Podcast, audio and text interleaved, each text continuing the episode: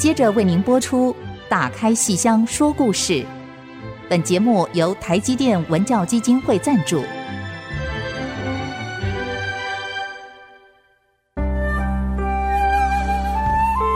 打开戏箱子，看见台上的精彩一刻。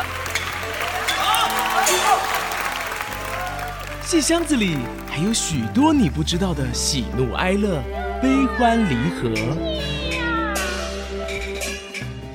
让戏曲专家王安琪、罗世龙和您一起打开戏箱说故事。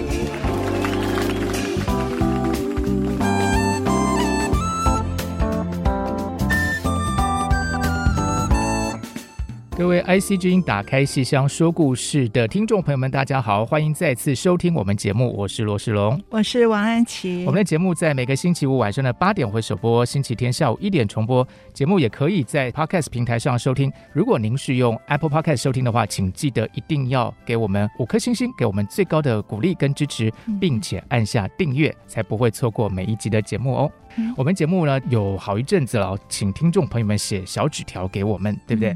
那我们这边真的是信件如雪片般飞来啊！这个老师，你看我们这个好多好多听众们，年龄层的分布也非常非常的广，对对，对，哇，有十九岁以下的，一直到我们比较资深的都有哦。嗯、哇，那我这边看到像有 Freya，或是像呃亚芬丽。这些都是我们的女性听众朋友们，珍妮花，哎，谢谢我们的这个对珍妮花很可爱的 名字，应该是 Jennifer 吧？好，所以我们的搭档很不错，然后节目有内涵，非常谢谢你哦。然后杨小宁、吴雪晶、Win Rai 或是于宣令、Ava 啊，都是我们呃支持我们的女性听众朋友们，相信我们在很多节目里头谈到女性的一些情感。可能特别的打动听众朋友们的这个心情哦。那其实我们也有很多男性的听众朋友们哦，这个比方说像苏银家先生，嗯，然后像 Tony，还有陈品汉。这也是一个年纪比较轻的轻对听众朋友，他说有好多自己好喜欢的专业演员的分享，哇哦！嗯、所以其实年纪轻轻，可是已经很懂得京剧喽。是是是，希望你继续收听我们节目，并且把你的同学通通抓来一起听。对，可能还是学生吧，哈，这个可以应该是十九岁以下，对，好好，那尽量跟同学们宣传一下。那其实还有一个 是我们的这个呃 京剧新美学的同学哈。秋金王秋金同学，哇，他写的这个蛮多的。他说这个呃，因为没有办法来我们的有一次现场的录音，呃，他对《春草闯堂》这个戏非常的喜欢，然后呢，呃，也给我们一些建议。那谢谢你祝福，祝福我们节目越来越受欢迎，越来越精彩。那也谢谢秋金以及其他同学选修我们的京剧新美学的课程哦。好，谢谢听众朋友们，谢谢大家。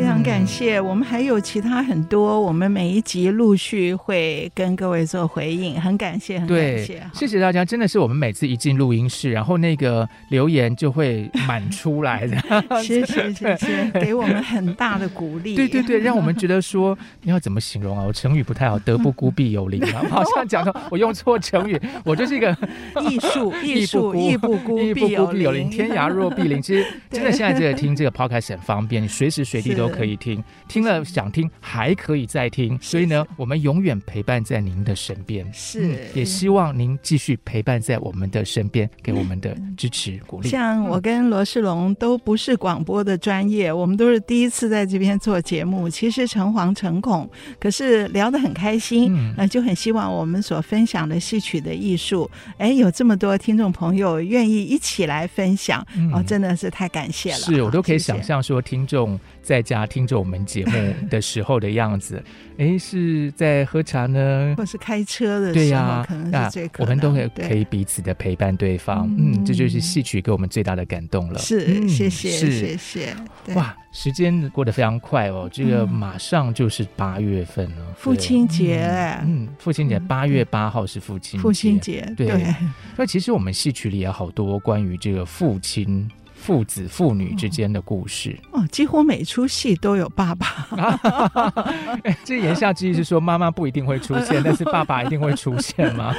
我觉得，因为像京剧啊，它基本上是一个反映古代社会，尤其是京剧的传统戏，嗯、反映是古代那个父权的社会的观念，嗯、所以父亲大家都会有一个很刻板的印象。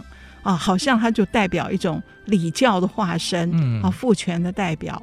我想大家印象最深刻，马上会跳出脑子里的就是《牡丹亭》，嗯，就是这几年都非常红的这个昆曲《牡丹亭》啊。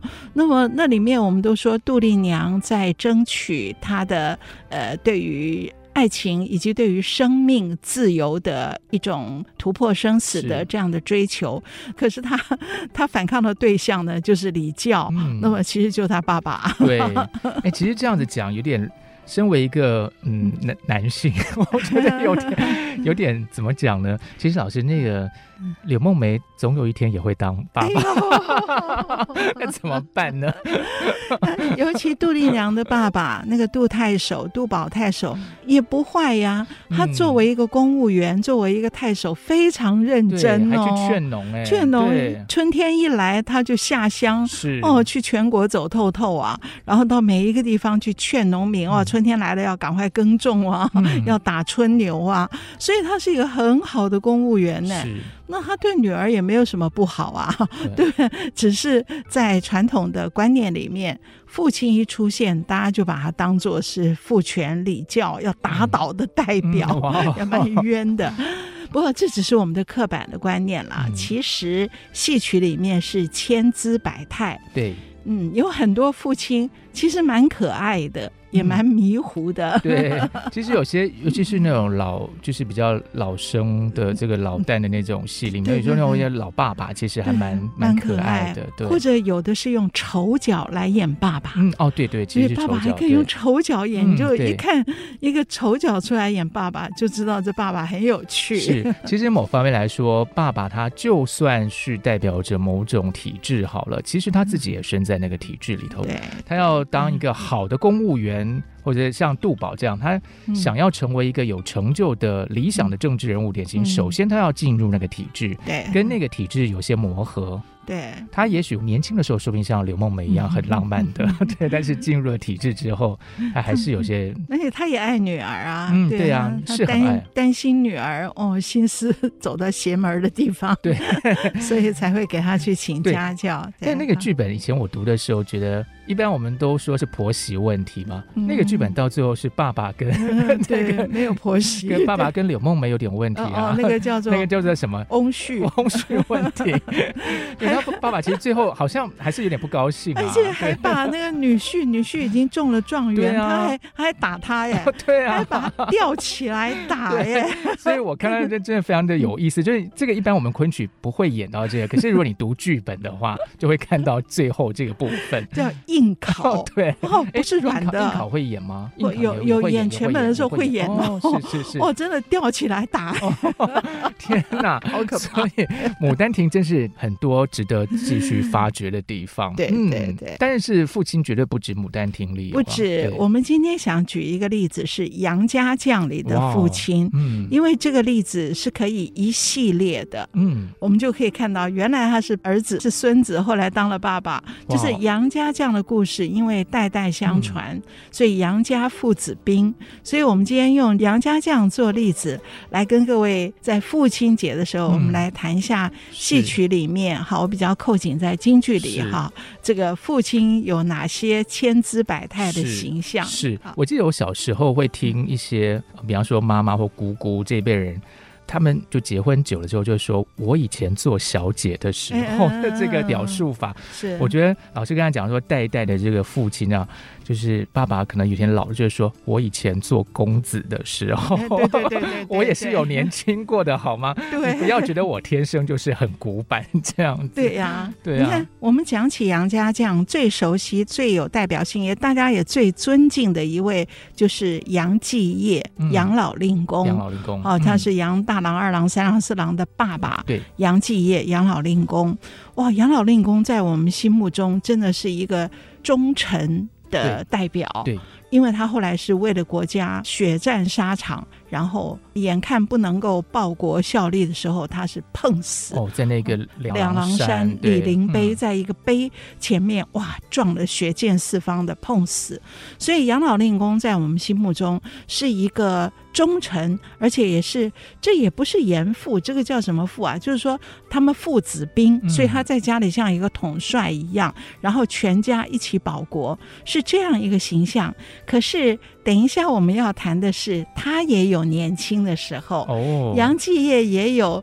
求婚追求女朋友的佘太君，佘赛花，佘太君有个名字叫赛花，哦，对，那比花还漂亮。对，所以大家不要看，就说那个佘太君，因为我们看杨都是很很老，对，然后四郎对，还有四郎太母的母那个娘那个妈，她也曾经年轻过，也是跟杨老令公有一些哎非常浪漫的这个故事，谈恋爱。我们等一下就来听一下，好，我们休息一下，马上回来。来，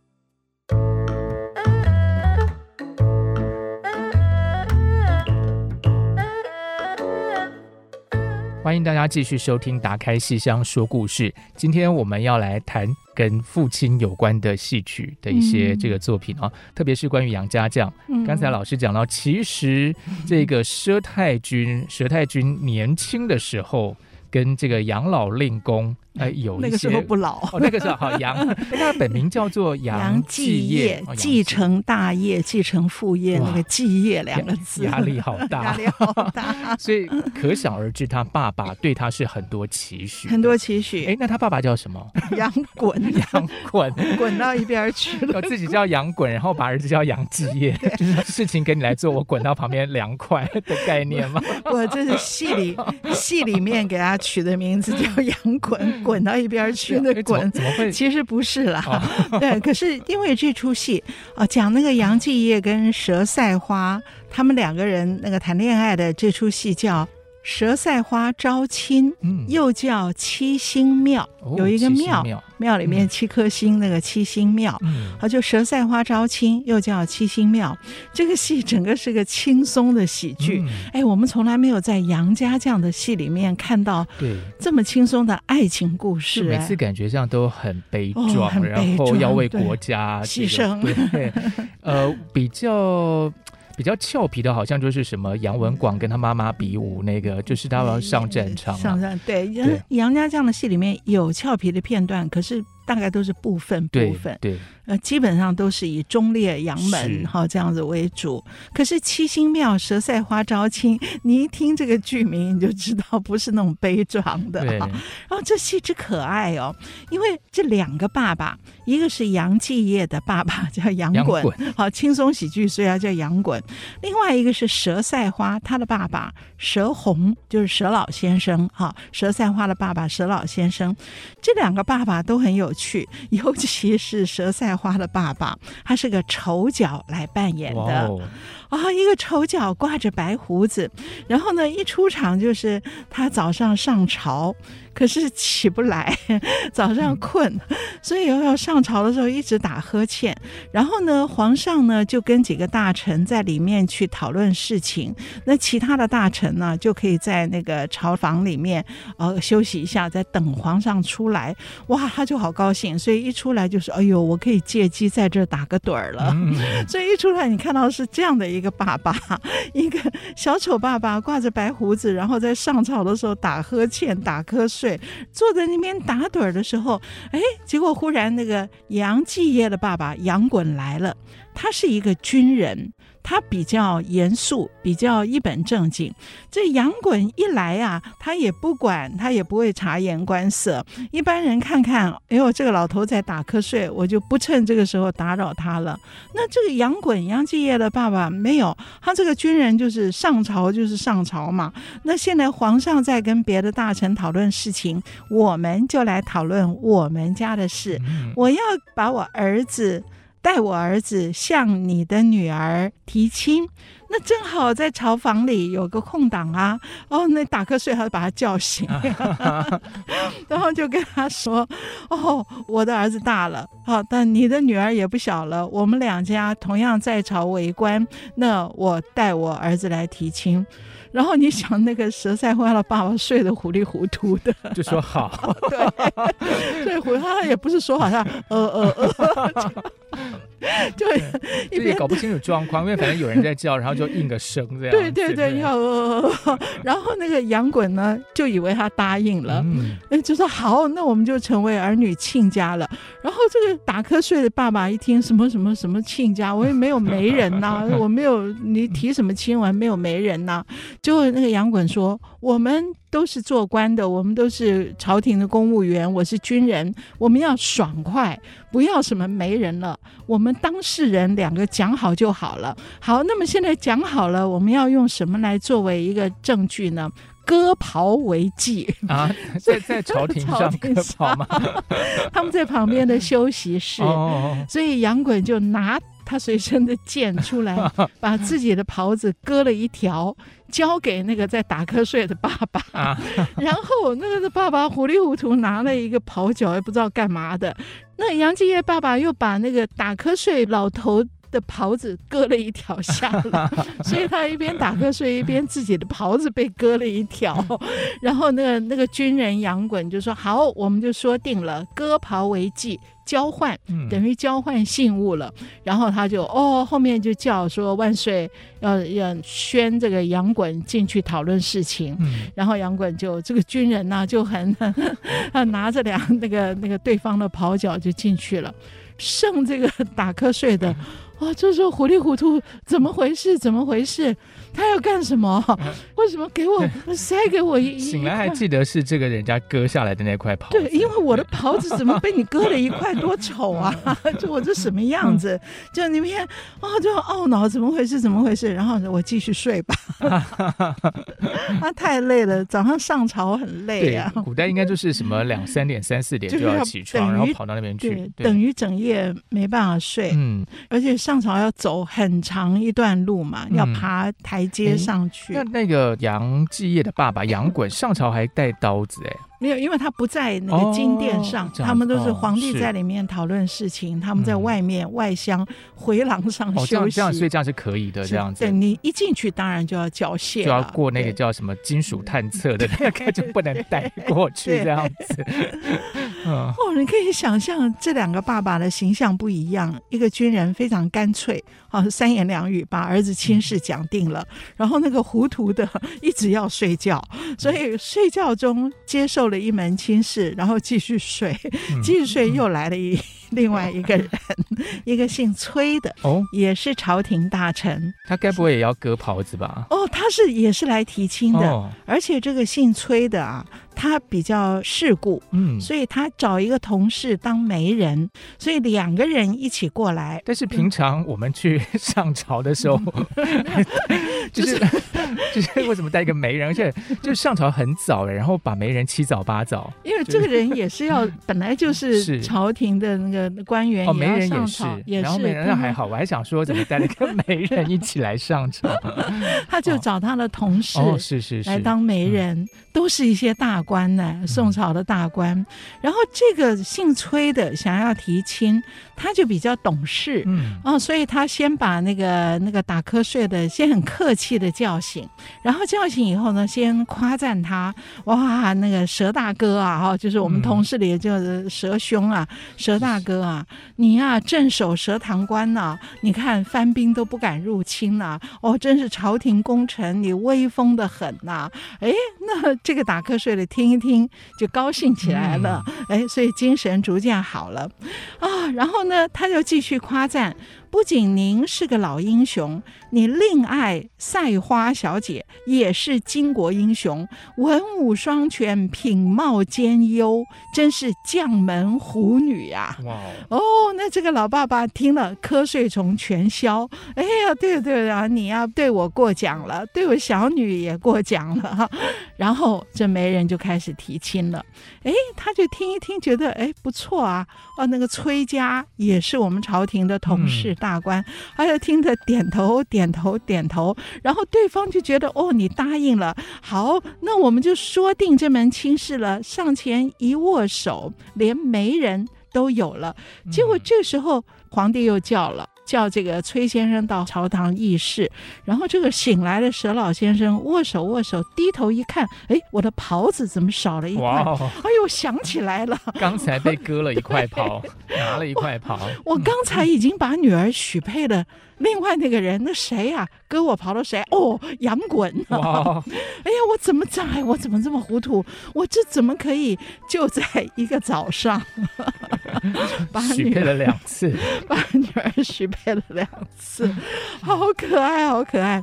所以七星庙这个戏我很喜欢看，嗯、因为你难得看到这么可爱，而且一切也都在情在理。是，因为我们都有那个瞌睡虫被瞌睡虫困住。住的经验，嗯，因为大家糊涂的时候，什么事都能够答应。对，而且这个就是一个是人证，一个是物证。证那个袍子是物证嘛，他那个握手是人证。人证，对。而且说好了，就是呼延大人是我们的媒人，嗯、呼延姓呼延，复姓。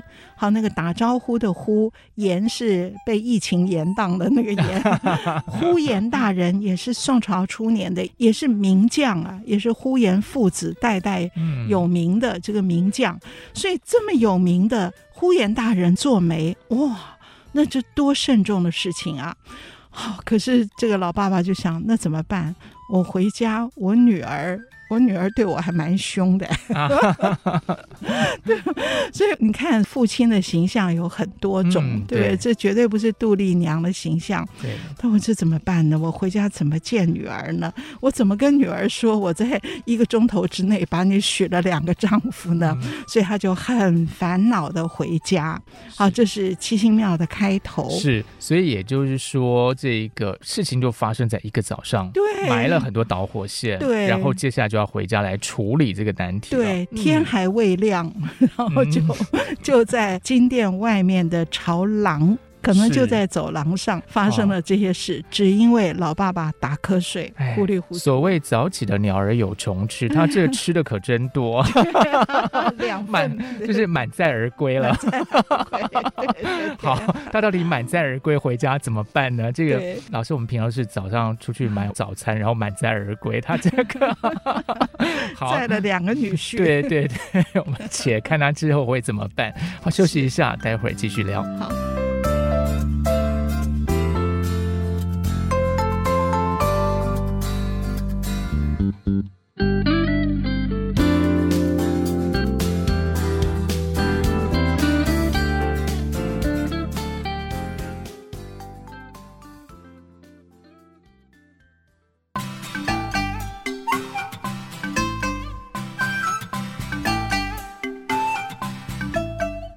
休息之后，继续跟我们一起聊《七星庙》这个戏。这个是关于杨家将的一个故事，一个爸爸。糊里糊涂接受了 两份提亲的故事。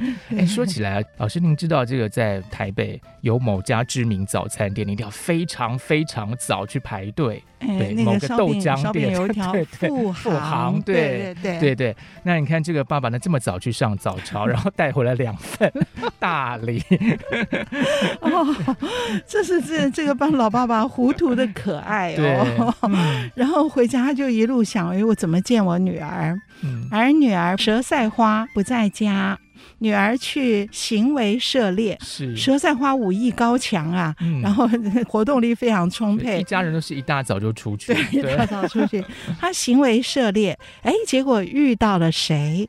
遇到了杨继业。哦，杨继业是那个割袍子的儿子。对对对对，对对所以你看，那个杨衮为他儿子提亲，可是。这一对小两口并没有见过，古人都是这样嘛，都是父母之命、媒妁之言哈。结果这小两口就在他们提亲的那天早上，他们因为行为涉猎而见到了，在围场见到了哦，他们因为争执一个打猎的一个猎物而见面，可是见面的第一刹那。彼此就被对方所吸引了哈、嗯、哦，看到他这么气宇轩昂，所以他们两个人同时唱了四句：“只觉眼前光彩照，这一位将军好风标。”好，那么呃，女的唱这一位将军好风标，男的唱这一位女子好风标。动人不在容颜俏，气宇无双。女英豪，然后那个唱气宇无双，美英豪，所以同样的四句中间修改两个字，因为双方的口吻不同。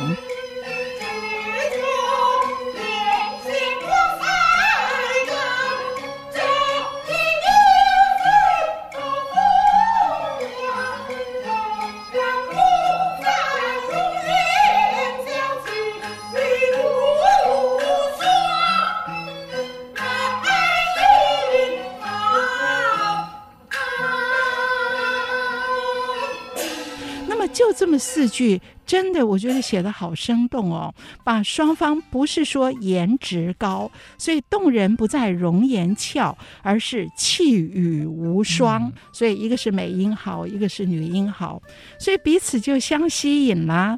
相吸引以后，哇，然后他们有很多非常漂亮的身段，然后也有很多很有意思的对话，所以蛇赛花对杨继业。已经心中默许了，杨继业也看上了佘赛花，就准备要来提亲了。其实所有这些事情，大家听到好像很多故事，这些都是发生在早上天还没亮之前。三一律。对 哦，对，好，老师，这个三一律，这个好一个早上发生这个事情。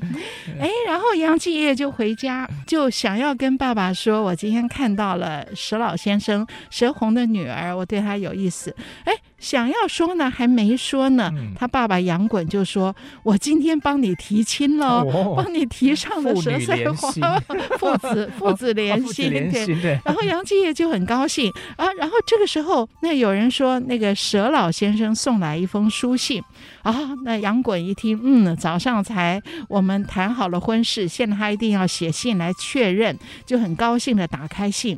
哎，结果一看他就很生气。你想杨衮这个老军人。一看很生气，这个老头早上跟他提了亲，他怎么一字不提呢？我们割袍为证啊！结果他一字不提，哎，反而说现在我女儿啊有两个人来提亲，一个是杨老将军您的儿子杨继业，另外还有一位崔家的，也是我们的同事，崔家的儿子崔子健，他也来向我女儿求婚。那我们怎么办呢？我们约定。比武招亲，请你的儿子杨继业跟崔家的儿子两个人打擂台比武，谁赢谁就可以娶我女儿。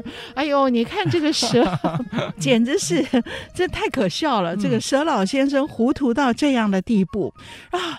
结果就只好打擂台了吧。所以杨衮非常生气，本来要点动人马杀过去的，结果后来他儿子说：“别杀，别杀，我们这个就去比武看看。”情形吧。结果在比武过程中呢，又发生争吵，然后又发生一些误会，就变成双方大战。所以你想想看，宋朝的朝廷里面发生这种事情哈，双方大战。然后本来佘赛花当然是站在杨继业这边了，哎，结果在大战过程中，那个媒人呢，呼延将军呢，这个媒人呢，故意啊报一个错误的讯息，故意报假资讯，然后说佘赛花的弟弟。被杨继业杀掉了哦，哦，所以那个混乱中，你看那个时候假资讯很容易乱传播嘛。是，现在也是，现在也是，对。所以大家要提防。现在是用网络，用网络。那个时候他是在军中一个接一个的在里面说，好造谣生事。然后佘赛花一看我弟弟怎么不在了，结果听到这个消息说被杨继业。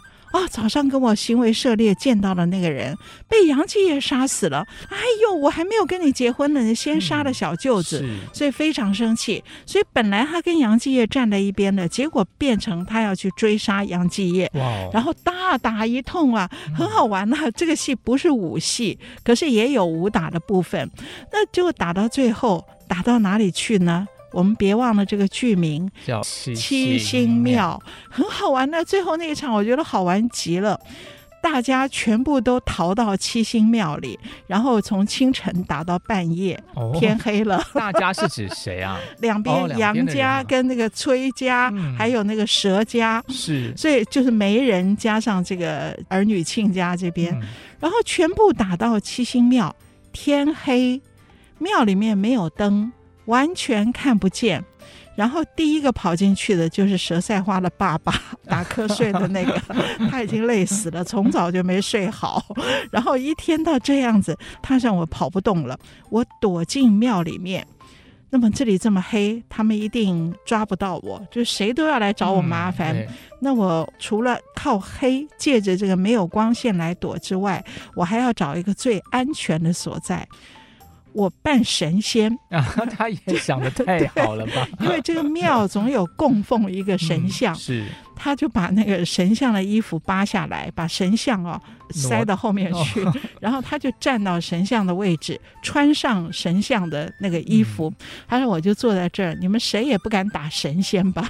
所以就算到天亮有了光，你们也不会看这个神仙长得是什么样子。我躲在这儿最安全。”所以他就在黑暗中自己在七星庙里扮起神仙。哦，这个老头好可爱，这个爸爸真的太可爱 了。他如果睡着不小心就打瞌睡就掉下来怎么办？因为他因为那时候太紧。紧张了，睡不着。然后接下来庙门口又有战马声喧，又来了人了。后面接二连三来的人，有媒人，也有那个崔家的，有老有爸爸，也有儿子。他们进来以后都在想：哇，佘赛花好厉害，我们打不过他，我们要找一个安全的地方来躲。每个人都想到当神仙，所以就去把那个。现在他们并不知道是蛇老先生假扮神仙，嗯、所以他们就把那个他们以为的神仙蛇老先生给他搬到后面去，然后把他，的很镇定才行，很镇定，继续演，把他的衣服扒下来。所以接下来换了好几个神仙，好多被搬到一边去的，然后搬到一边的就发现，啊，怎么搞的？就继续镇定，可是我又不能讲话，所以发现了也要躲在后面，不能动。所以很好玩呐、啊。然后最后进来的是杨继业跟佘赛花。嗯、那么杨继业进来以后，啊，我在这里下马。然后把我的刀放下，我喘口气，然后他就把刀呢也放到神仙的手上去，所以当神仙的那个还得还得捧着那个刀，所以这个戏到后来我简直觉得笑死了。而且他利用的是传统戏曲虚拟写意的舞台的特色，嗯、没有任何灯光效果，嗯，大白光是，可是观众都知道，现在台上代表的是。黑夜，嗯，是摸黑的漆黑一片，嗯、所以这些人彼此看不到对方，可是观众看得到你们，看得到你的尴尬，看得到你发现我被挪下来的神像，嗯、又旁边还有一尊，嗯、然后我们两个人又不能出声，这些观众看在眼里，然后观众全部笑歪，他们就这样一排神仙在那里，一排神仙在那里，七个吗？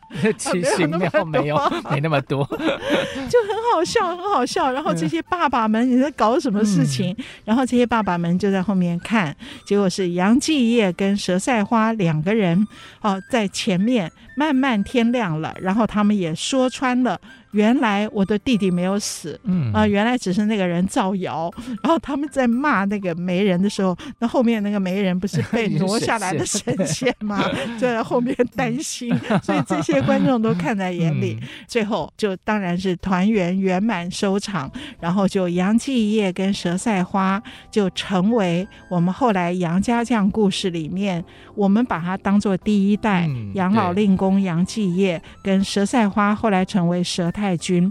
那么他们那个爸爸，那个打瞌睡的蛇红跟这个杨滚，这个我们后来就都不讲他们了。嗯、是，所以很好玩的一个，这个就是杨家将的史前史。史前史，对，戏曲片的，对，这就有点像有些戏，或者我们看一些节目，他后来比较有名之后，就会把以前的事情把它演出来，演出来，番外篇，对对，番外篇，把它补足。杨家将的番外篇，前史，因为大家也都很好奇，很想知道佘太君跟杨老令公怎么能够爱情这么坚定，原来是打出来的。会不会以后有人编个什么戏，就是杨衮年轻的时候，或是说，或是说佘红年轻的时候的什么？我很想看佘红年轻的时候，是不是也这么糊涂？对，就说他到底佘太君的妈妈到底是怎么一回事？这样子，好有期待有这个戏，对，好期待，好 好可爱，这个戏好可爱，好可爱哦。对，这个是我们借杨家将故事的史前史番外篇来跟各位谈一谈，就是戏曲里的父亲，嗯这个形象是很好玩。而且我们还帮大家出了个作业，就是大家有兴趣的话，就把这个故事继续的发展下去，对，往前发展，就一代一代往前推。嗯，好，那我们先休息一下，待会儿再继续跟大家聊父亲节的话题。и.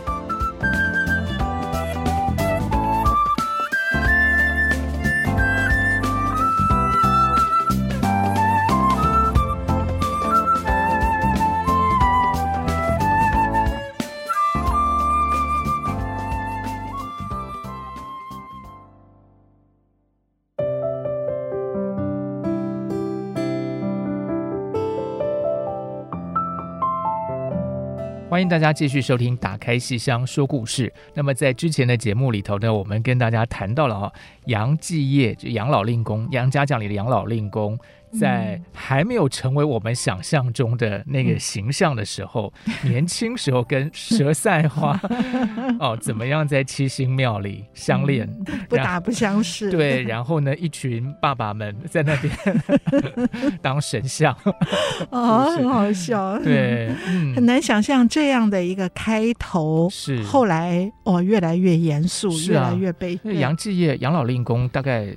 后来都很辛苦哎，非常年轻的时候，这个很短暂的这个短暂的一个欢乐，嗯、结果我觉得佘赛花也是，你要说她幸运还是不幸呢？嗯、嫁了杨继业以后，她的一辈子，她的命运就整个跟宋朝、啊、宋辽之争。联系在一起了，到了一百岁还要挂帅，对，辛苦一辈子。然后如果古代人都比较早结婚，所以他讲是十几岁结婚，哇，那这八九十年都是很辛苦，都在战争中，都在保家卫国中，好累哦，真的好累。所以佘太君只有年轻的时候，七星庙的时候是用这种。他又是花山，又是花旦，又兼刀马旦，嗯、因为还有一些打的这些故事。嗯、好，所以是这样的一个形象。然后接下来所有杨家将的戏里面，佘赛花，赛花两个字我们就都没有听到了。嗯、他就是太君，太君他就是老旦来扮演的。嗯、那么杨继业。在七星庙里面是小生，是没有挂胡子的俊俏的小生，对。可是后来他通通都是挂上胡子的老爸爸，而且杨继业后来的戏不多，因为他很快就战死了。他战死主要是金沙滩双龙会，是。那时候宋辽相争，这个辽邦呢就就邀请宋王在金沙滩。说是会面喝酒哈、嗯、谈和啊，其实是假的。其实在这场宴会里面呢，他们已经埋伏了杀手，而宋王心里也有数，也知道宴无好宴，会无好会。可是如果我不去赴宴，就显得我大国好像很没脸，胆子很小的样子，嗯、所以就只能去，只好去。可是去去就绝对有危险，所以这时候怎么办呢？你看杨继业、养老令公多伟大！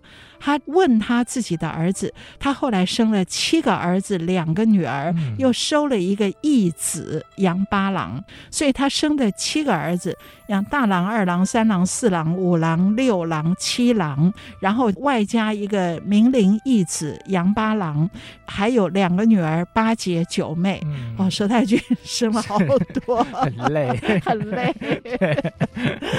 这也满门忠烈呀、啊。然后呃，杨继业就问他的儿子里面，宋王赴宴一定有危险，我们杨家将必须有一个人去假扮假扮宋王，万一有危险的话。我们才能够替君王挡下这个危难，然后就问他的儿子哪一个愿意去，然后每一个都愿意去，所以真是杨门忠烈啊。嗯、那结果爸爸挑了老大杨大郎，嗯、那么这种事当然该由老大去了。是，当然这些弟弟妹妹们就通通都是护卫了哈，一起去。那么大家都知道这一去充满了危险，所以临走的时候，佘太君跟杨继业说。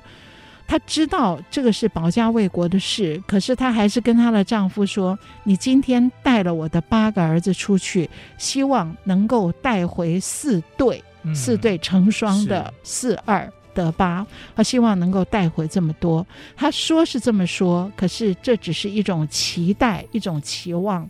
结果我们知道这一战。”第一个死的当然就是假扮宋王的杨大郎，嗯、他在呃宴会上面就被一箭首当其冲的刺死了。是，然后后面这一场金沙滩大战死的好惨，哇，几乎死光光了，几乎死光光。嗯、呃，这一段后来杨继业会不断的唱，然后杨继业死后，佘老太君也。提起来就会唱，嗯、我们都称为数郎啊，就是我们以前节目里也提过，就是要数我的大郎怎么死的，二郎怎么死的。我们用这个呃杨继业在兵败两狼山的时候，他的唱里面是这样唱的哈，怎么数郎？他我的大郎儿替宋王把中尽了。二郎儿是短剑下命赴阴曹，杨三郎被马踏，尸骨难找。好，所以二郎怎么死的？是短剑刺死的。三郎是被马踏死的，这个好可怕哈。然后四八郎失番邦，无有下梢。四郎跟八郎在战争中失踪了，其实是被俘虏了。而俘虏以后有他们另外的故事，他们又各自当了番邦的爸爸。对。然后接着唱杨五郎在舞台学禅修道，就是我的第五个儿子，经过一场大战看穿了，所以他离开了红尘去当和尚了，到五台山修道了。然后我的六郎还在，七郎呢？我让七郎回宋朝去讨救兵。好我们粮草也都没有了，结果没有想到宋朝的那个奸臣潘宏，竟然为了报私仇，把我的七郎儿子绑在芭蕉树上射了一百零八箭，这也是死得非常惨。所以我这么多孩子里面，只剩下杨六郎，六郎儿随营征剿，可叹他进德忠，又尽孝，血战沙场，马不停蹄，为国辛劳。可叹我八个子，把四子丧了。我的儿啊，把四子丧了，所以八个里面死了四个，失踪了四郎跟八郎这两个，然后有一个到五台山当和尚了，杨五郎，只剩下杨六郎还活在人间。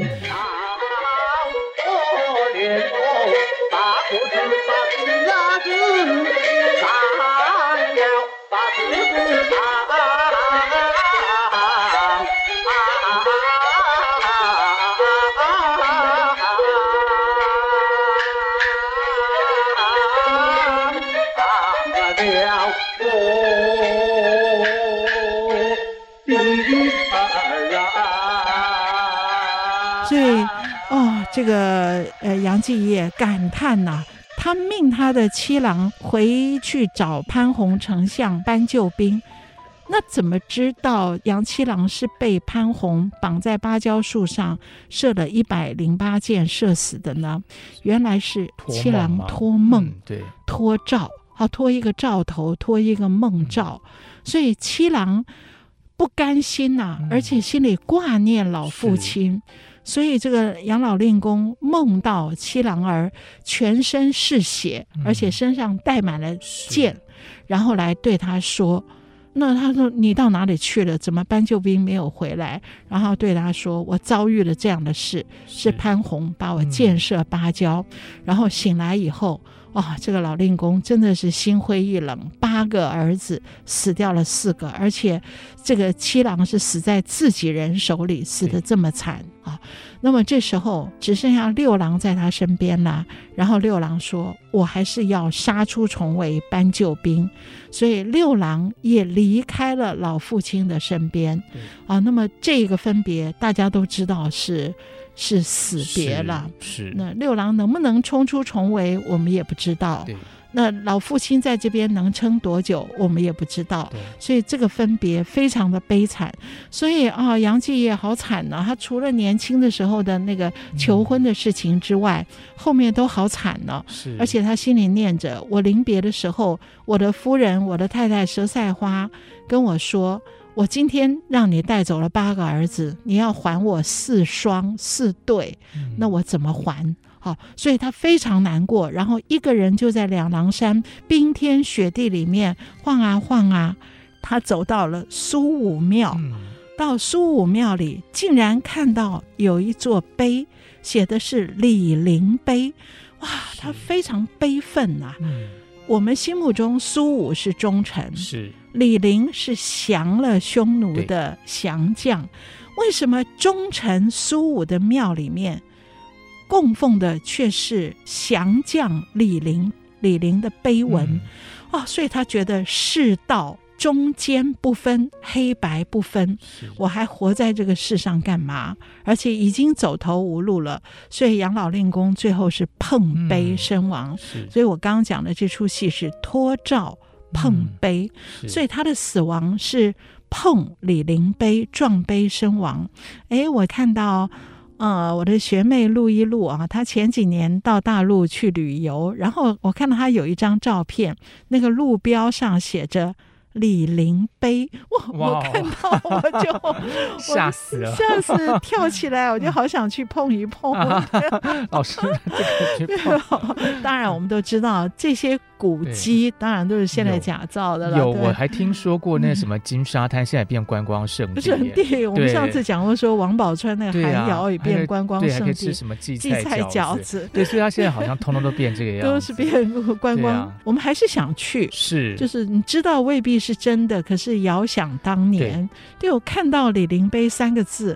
啊，就觉得全身热血沸腾啊！是，我听说那个呃，什么金沙滩那附近，因为有一块地，然后什么树长得特别好，然后听说就是当年三郎死掉那地方，因为他就是被马踏死，鲜血对，好像就就有个就有个传说这样子，也不知道是真的还是假的。反正我想，这就是后人对于这种很忠勇爱国的人的这种怀念吧。对，你就是不忍心说他就这样魂飞魄散，永远消失在这个宇宙里，所以你要编造。一些东西让你去记得它，碧血忠魂，对呀，对不对？这个鲜血可以喂养出是，然后你看到的话，你还是会想到它这样。是啊，是啊，我觉得这真的就是，这不是什么迷信啊，这是民间的一个对于就舍不得，舍不得，舍不得，对呀，就是这种精神可以长存。是，其实对一个杨继业这样的爸爸来讲哦，我想他也曾年轻过，比方说。那个第一个儿子刚出生的时候，嗯、那种为人父的喜悦，对，然后就觉得说，我杨家就是好像有个传人，我跟赛花的孩子，对，而且以后可能对他就很多期许，对不对？对。对，然后在那个很危急的情况下，要叫这个儿子去办办送，必死无疑。是啊。不过虽然很悲戚，但我对好像我又想对，就是想说他反正爸爸年轻的时候也扮过神仙嘛，那你你就扮一下宋王。好，对不起，我又出戏了这样子，我就觉得很感动。杨家这样就是动人，就在这里，是真的。对，所以父子之间啊，父亲节啊，父亲节讲杨家这样子还不太好。没有，但但我觉得这个给我的感觉是说，其实。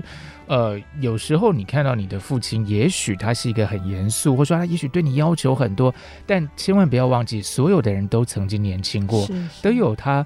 浪漫的、纯真的那些过往的故事，嗯、对，对，只是他因为现实生活里，比方说杨家这样，若不是因为在那样的一个时空背景下，他其实本来可以是一个和乐圆满的一个大家庭，对，对然后大家很开心的，而且孩子这么多，玩在一块儿，对啊，就算他是军人好了，如果说说当时不是国家的情况这么危机，那也是大家对。一门就是这个武艺高强，和乐融融，对，那真的就是因为在那个时空环境下，所以他也没有办法，对，所以并不是那个父亲对你的这些呃要求或是什么哦，就像刚我们节目中一开始讲的杜宝。其实也就是那个外在环境，对，那人很难去改变这个大环境，对呀，那个时代是啊，尤其在那个时代，其实爸爸的压力还挺大的，挺大的，对呀，对啊，嗯，好呀，那我们今天时间也差不多了，非常高兴跟听众朋友们谈了这么几个令人印象深刻的父亲，那我们的节目在这边要告一个段落。那如果您喜欢我们的节目，请记得一定要按下订阅，才会每集收到我们节目。也欢迎写小纸条给我们，嗯，打开信箱说故事。我是罗世龙，我是王安琪，我们下次再见，拜拜。嗯，好，拜拜。本节目由台积电文教基金会赞助播出。台积电文教基金会深耕文化经典，引动艺术风潮，与您共筑美善社会。